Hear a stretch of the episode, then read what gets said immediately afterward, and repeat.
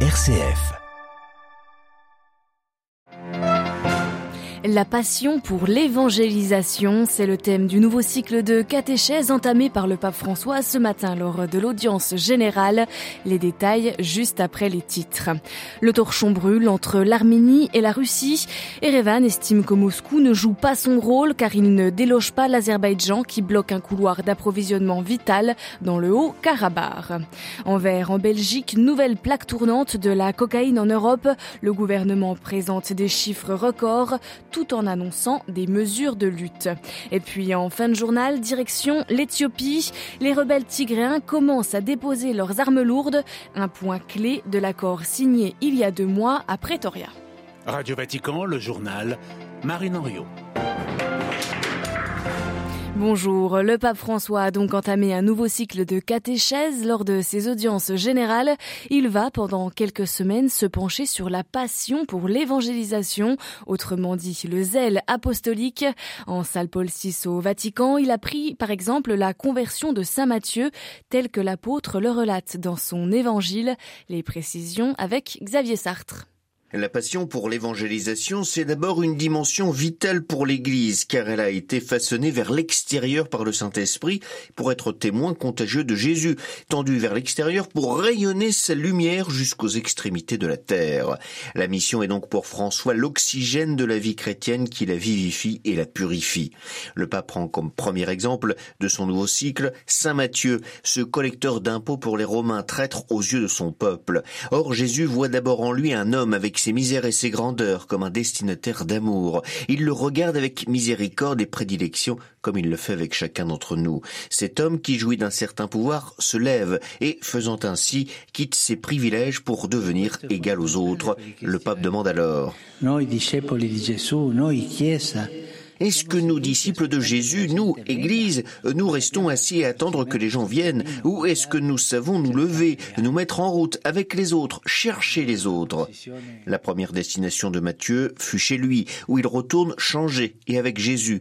Son zèle apostolique ne commence pas dans un lieu nouveau, pur et idéal, mais là où il vit avec les gens qu'il connaît, précise François.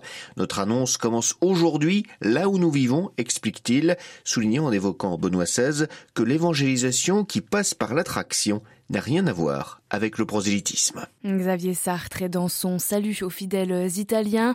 Le pape François a évoqué l'Ukraine martyrisée, toujours dans notre cœur, rappelle-t-il. François qui a également évoqué la figure de Benoît XVI au pèlerin polonais cette fois.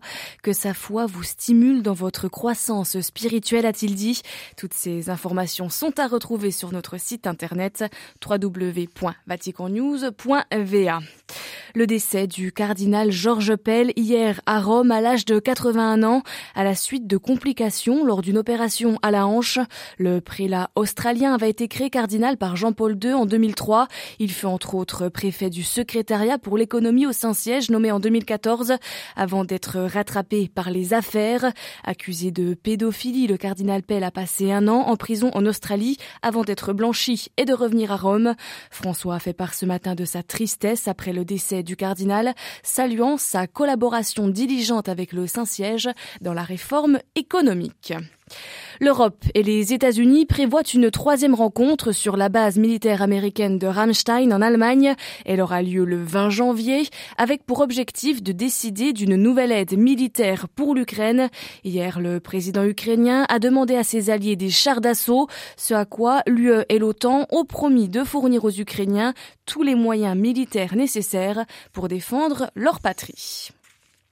L'Arménie n'accueillera pas cette année les exercices militaires de la Russie. Erevan, par ce refus, proteste contre l'inaction de son allié face au blocage depuis plusieurs semaines du corridor de Lachin, un couloir d'approvisionnement vital pour 120 000 Arméniens enclavés dans le Haut-Karabakh, Karabakh, blocage opéré par le rival azerbaïdjanais. Le premier ministre arménien Nicole Pachinian se dit insatisfait du comportement des Russes et prend donc le risque de s'isoler de son allié. L'analyse de Tigran Yegavian. Il est chercheur au Centre français de recherche sur le renseignement. L'Arménie essaye d'agir au niveau multilatéral euh, via le Conseil de sécurité des Nations Unies. En décembre dernier, il y a eu euh, une réunion du Conseil et euh, la France, qui assumait la présidence tournante, a échoué à adopter une résolution condamnant l'Azerbaïdjan, puisque ce que fait l'Azerbaïdjan, c'est de, mettre en otage une population, 120 000 habitants, 30 000 enfants, coupés donc du monde, complètement en otage, dans une prison à ciel ouvert, puisque même les liaisons aériennes sont interdites. L'Azerbaïdjan a menacé d'abattre tout avion qui survolerait la zone. Donc on est vraiment dans une situation inextricable qui pour le coup, euh, euh, inquiète l'Arménie parce qu'elle voit très bien que euh, l'Azerbaïdjan profite de la situation, c'est-à-dire affaiblissement de la Russie par rapport à l'Ukraine. Donc la France, dans cette affaire, est isolée. L'Arménie fait un peu de lobbying au niveau aussi du droit de, plusieurs organisations internationales. La seule structure qui peut aider aujourd'hui la population civile du Karabakh, c'est le Comité international de la Croix-Rouge. par ailleurs, la population est aujourd'hui aux portes d'une famine. Voilà le chercheur Tigran Yegavian. Il était interrogé par Jean-Charles Puzolu. Le chiffre est record. Le réseau tentaculaire. 160 tonnes de cocaïne ont été saisies l'an dernier en Belgique et aux Pays-Bas. Les ports d'Anvers et Rotterdam sont pris dans un seul et même trafic. Et les gouvernements des deux royaumes ont choisi de présenter ensemble ces résultats à la fois satisfaisants et alarmants lors d'une conférence de presse non loin d'Anvers. Les explications de Pierre Benazet. Les saisies de cocaïne ont légèrement diminué aux Pays-Bas l'an dernier, mais elles ont tellement augmenté en Belgique que tous les records sont atteints. Une baisse de 17 tonnes à Rotterdam, une augmentation de 20 tonnes à Anvers. Le résultat global montre une augmentation constante. C'est d'ailleurs la première fois que les douanes belges dépassent la barre symbolique des 100 tonnes saisies. Et c'est bien d'un résultat global qu'il s'agit, car les deux ports, situés à 80 km l'un de l'autre, sont la cible des mêmes réseaux de trafiquants. Christian van der administrateur général des douanes la production du cocaïne est faite à Colombie, à Bolivie et euh, au Pérou. Chaque année, la production augmente et le transport s'organise non seulement à partir de la Colombie, mais partout en Amérique du Sud. C'est-à-dire, on fait des saisies venant du Brésil, du Panama, du Uruguay, euh, du Pérou, partout, partout. On voit que le continent, tout le continent de l'Amérique du Sud est utilisé afin d'envoyer de la cocaïne vers l'Europe. Rotterdam et Anvers sont la plaque tournante de ce trafic qui va demander de lourds investissements en personnel, en scanners, en détecteurs chimiques, car les douanes n'ont saisi que la partie émergée de l'iceberg, puisque le prix de la cocaïne dans la rue n'augmente pas. Pierre Benazet, Bruxelles. RFI pour Radio Vatican.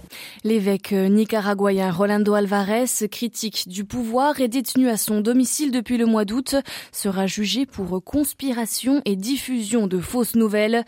Annonce hier de la justice du Nicaragua, la date du procès n'a pas été précisée.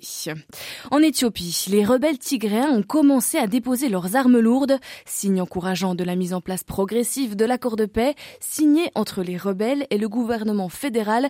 C'était il y a deux à Pretoria, Marie Duhamel. Oui, c'est un tweet du porte-parole des rebelles qui annonce la remise de ces armes lourdes. On imagine aux autorités fédérales.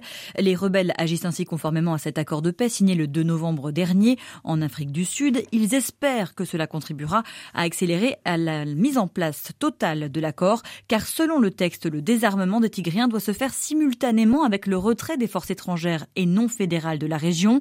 Or, selon une source sur place, des troupes érythréennes et Amara se trouveraient encore dans le nord-ouest du Tigré. Dans les faits, les combats se sont arrêtés après le sommet de Pretoria, mais les rebelles qui affirment avoir désengagé 65% de leurs combattants dénoncent des viols, des pillages, des exécutions. Enfin, des progrès sont notables. L'accord prévoit le rétablissement de l'autorité fédérale. Le 26 décembre dernier, une délégation du gouvernement se rendait à Mekele, la capitale tigréenne où arrivait deux jours plus tard la police fédérale. L'accès et les communications vers la région coupée du monde depuis deux ans devraient rouvrir. D'ici deux semaines, le courant électrique reviendra dans toute la région. Les vols commerciaux ont repris vers le Tigré début janvier. Reste la question humanitaire. Les aides acheminées ne sont pas suffisantes. 13,6 millions de personnes en dépendraient. Merci Marie. Marie Duhamel et à noter que les chefs des diplomaties françaises et allemandes sont attendus à Addis Abeba dans les jours qui viennent pour consolider cet accord de paix. L'épidémie d'Ebola officiellement terminée en Ouganda. L'épisode a été déclaré enrayé ce matin par le gouvernement. Il s'agissait du sixième épisode de fièvre hémorragique. Il a commencé en septembre. 55 personnes sont mortes. Et pour la première fois, la souche du virus est dite soudanaise, une souche contre laquelle il n'existe pour l'heure aucun vaccin.